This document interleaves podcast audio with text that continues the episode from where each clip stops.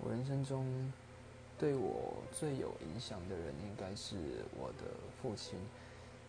因为他是一个非常忠厚老实的人，然后他是一个自营商，有时候会被客人占便宜，说就是有点像没有付钱这样子，然后供应商有时候也会占他的便宜，那我从小就觉得说，是不是比较单纯的人都会这样子比较不利呢？但是渐渐的我发现。我爸做的每一个决定，事后都是让他问心无愧的。别人反而亏欠了他很多的人情，但是他每天下班或是休息，甚至睡觉的时候，他都可以高枕无忧，因为他没有对不起任何的人，